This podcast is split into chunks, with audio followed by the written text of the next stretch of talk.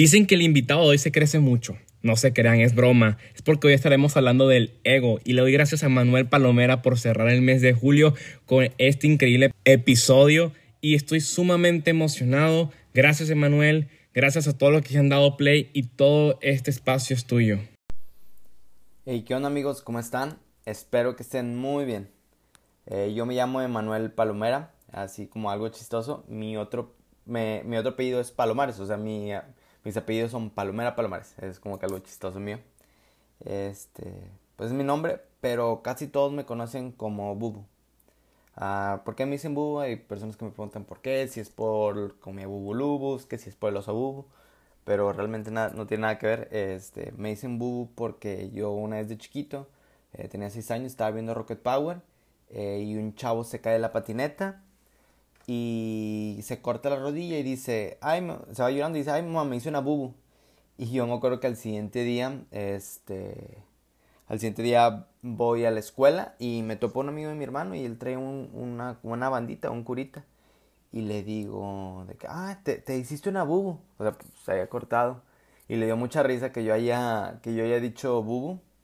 Y, y me empezó a decir, ah, el niño el bubu, el niño bubu. Así que pues de los seis años de tercero a quinto se me quedó.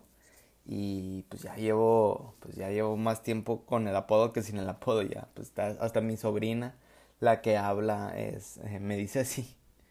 Este más mí pues tengo 24 años estudié ingeniero en desarrollo sustentable y ahorita estoy estudiando una maestría en economía verde.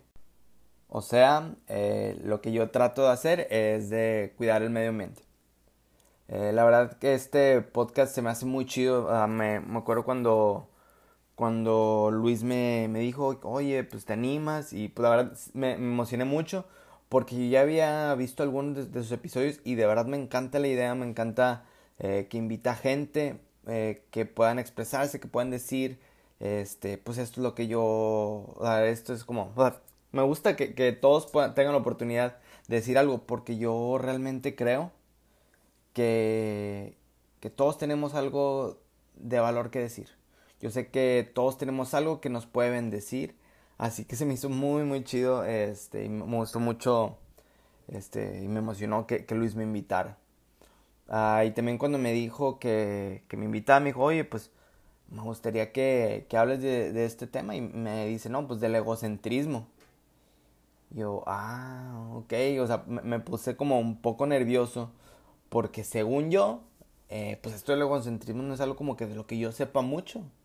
Yo decía, pues la, verdad es que según yo, yo no soy egocéntrico, yo no... Así, según yo, yo, yo no batallo con eso, así. Este, así que fue como, ah, pues, ok. Y dije, pues, ¿sabes qué? Pues primero quiero saber qué es el egocentrismo. Y primero le pregunto a unos amigos que me dijeran, o sea, ¿qué es para ellos, qué es el egocentrismo y cómo podemos identificarlo? Y tuve varias respuestas ahí, gracias a mis amigos que me, que me ayudaron a contestando. Y no sé, las respuestas que me decían eran, no, pues pensar solamente en ti, que todo gire en ti. Eh, otra, que la prioridad que le das a ti mismo y tus deseos. Otra, eh, poner mi bien antes que el de los demás. Y, y esta última, que, que, dice valoración excesiva de sí mismo. Que esta es la, la que más... Eh, pues esto es parte de la definición de egocentrismo, que es valoración excesiva de la propia personalidad que lleva a una persona a creerse el centro de todas las preocupaciones y atenciones. O sea, en pocas palabras, el egocentrismo es que quieres que todo se trate de ti, que todo eres tú, tú, tú, tú, tú.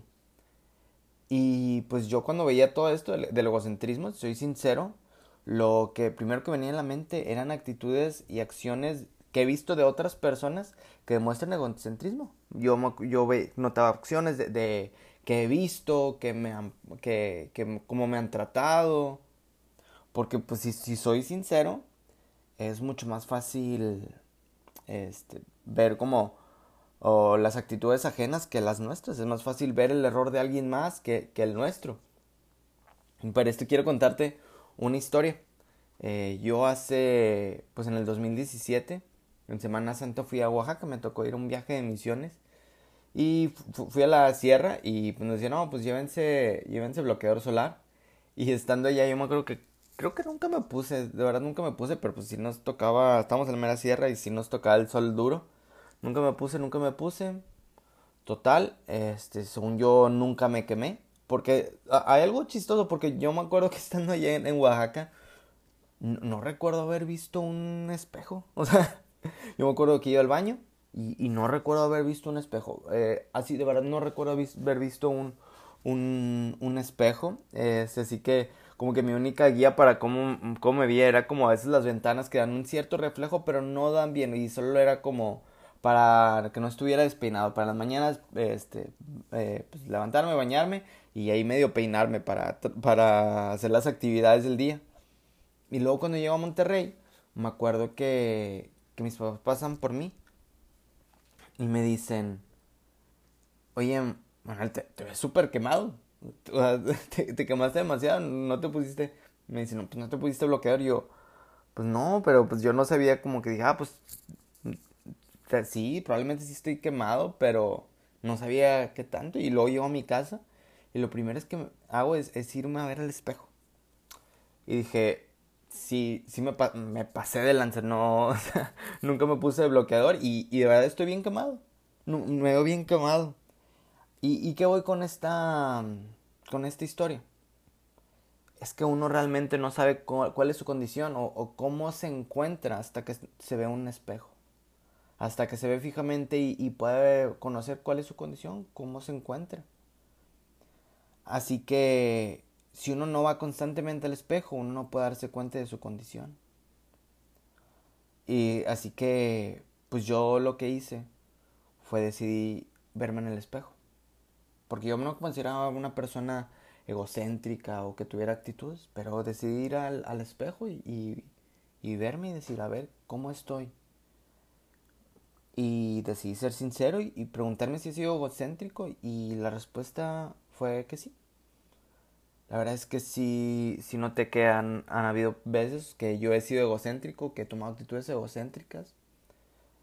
Pero yo decía, pues, han sido ocasiones, no sé, son muy, muy pocas.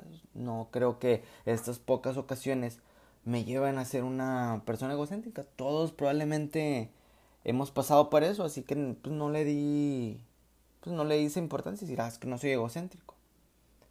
Eh, así que, bueno, pasó eso, ah, ok. La, la semana siguiente, en un grupo de la iglesia, me tocó dar un estudio de un capítulo de, de un libro que hablaba de, de la voluntad de Dios. Y, y, hablaba de cómo a veces pues, nos podemos eh, negar, obedecer o aceptar la voluntad de Dios, porque Queremos que todo salga de acuerdo a nuestros planes, o sea, queremos que todo sea como yo quiero, tenemos nuestra agenda y nuestra gente es inamovible y no queremos que, los planes de Dios se interpongan con los míos. Y pues está súper mal. Y viendo todo esto fue cuando me di cuenta que muchas veces en mi vida he batallado y he sido egocéntrico. He, sido egocéntrico cuando no quiero obedecer o aceptar la voluntad de Dios, porque he considerado que yo soy el centro de todo y no Dios. He sido egocéntrico cuando yo trato de poner mis planes, eh, cuando yo mis decisiones por encima y no he considerado qué es lo que quiere Dios, cuál es su voluntad. Ahí es cuando he sido egocéntrico. Debemos recordar que, que como seguidores de, de Cristo, hemos decidido morir a nosotros mismos y que Dios tome el primer lugar en nuestras vidas. Me, me encanta en Romanos, o sea, probablemente voy a decir esto y a muchos le, eh, pues, le, se sienten identificados que Romanos es su libro favorito de, de la Biblia. ¿Y, ¿Y por qué es el mío? Y me gustó mucho en Romanos 11:36 que dice, porque todo es de Él, por Él y para Él.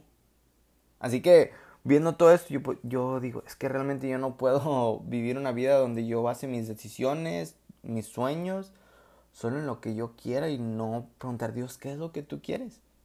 Porque si, si, no, si no nos preguntamos a, a, preguntar, ¿cuál Dios, cuál es tu voluntad, qué es lo que tú quieres? Estamos siendo egocéntricos. Y, y hay muchas razones por las cuales nos parece difícil eh, seguir y aceptar la voluntad de Dios. Y, y una de ellas es que conocemos poco a Dios. Porque si realmente conociéramos más de quién es Dios, recordaríamos que Él es bueno, recordaríamos que Él es fiel, Recordemos que, como dice su palabra, dice que todo obra para bien para aquellos que lo, que lo aman. Y aquí algo que me parece muy interesante es que no dice que todo será bueno, sino que dice que todo tendrá como propósito final que todo obre para bien.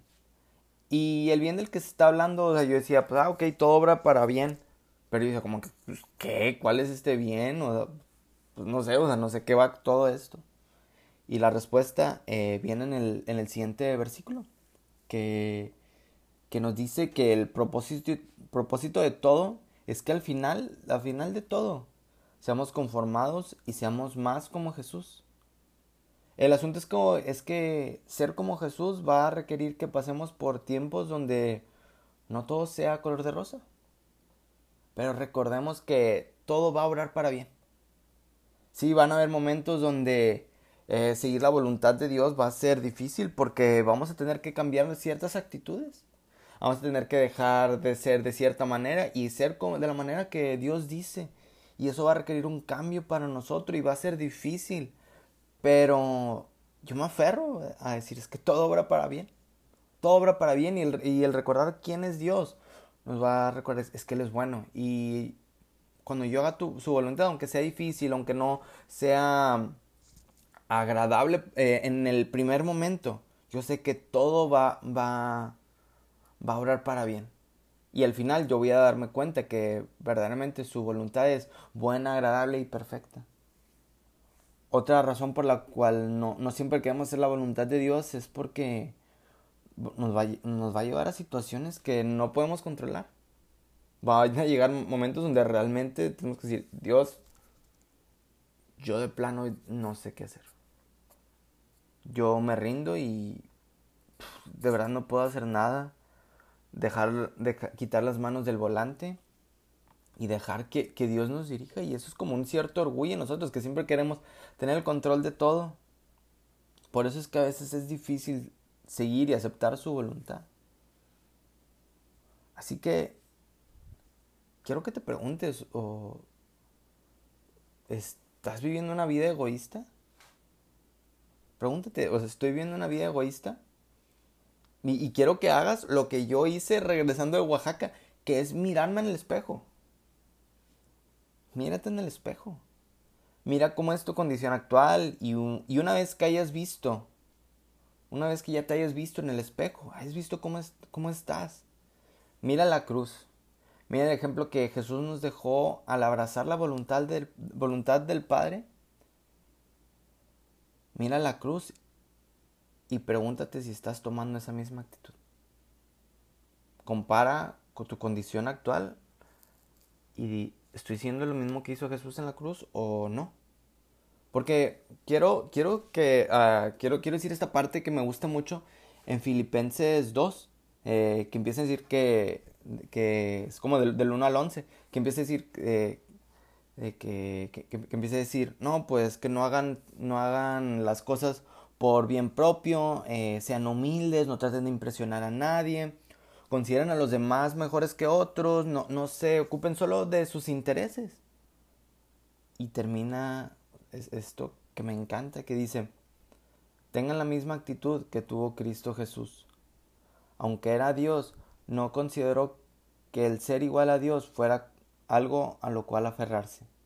En cambio, renunció a sus privilegios divinos, adoptó la humilde posición de un esclavo y nació para nació como un ser humano y cuando apareció en forma de hombre se humilló a sí mismo en obediencia a Dios y murió en, la cruz como morían los, criminales.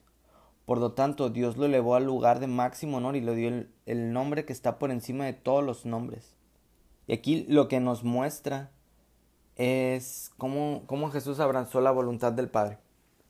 Cómo Jesús no tuvo un segundo, un momento de egocentrismo, sino que él siempre aceptó la voluntad del Padre, él, aceptó lo que, lo que el Padre quería, a pesar de que esto lo iba, iba a costarle su vida. Somos egocéntricos cuando vamos en el rumbo opuesto al camino que tomó Jesús, que fue a la cruz. Jesús, aun siendo Dios, no se rehusó a, la voluntad de, Dios, a pesar de que esto significaba que iba a pasarla, iba a ser difícil. Así que si, si no estamos siguiendo este ejemplo de Jesús, de abrazar la voluntad del Padre, es que probablemente estemos viviendo una, una vida de egocentrismo. Y necesitamos hacer la voluntad de Dios, pero tal vez te preguntarás que cómo vamos a poder conocer la voluntad de Dios. Y la respuesta es leyendo la Biblia. Leyendo la Biblia es como, vamos a conocer cuál es su voluntad. Veamos la, la vida de Jesús e imítela. Y seguramente estará haciendo la voluntad de Dios si uno hace estas cosas, si uno sigue, si uno sigue el ejemplo que nos dejó nuestro Señor Jesús, vamos a estar dejando a un lado el egocentrismo. Estamos, estaremos dejando eh, ser el centro de todo y haremos que el centro de todo sea Dios. Sin duda alguna no podemos controlar o saber con exactitud qué es lo que Dios quiere o, querrá en un futuro no sabemos los caminos que Él tiene para nosotros, eh, no, sabemos estos caminos difíciles que podremos atravesar, pero sabemos que, que serán de bien. Tenemos un Dios bueno y que todo obra para bien para aquellos que lo amamos. Y aquí termino todo. De verdad espero que esto haya sido de bendición para, para sus vidas, que, que haya sido bueno, que, te haya gustado y que haya sido de gran valor para tu vida. De verdad, Luis, muchísimas gracias por invitarme a, tu podcast, que como le dije al principio, se me hace súper chido todo lo que haces. De verdad, espero que hayan recibido lo mejor. Y de verdad, espero que estén muy bien y que Dios los bendiga.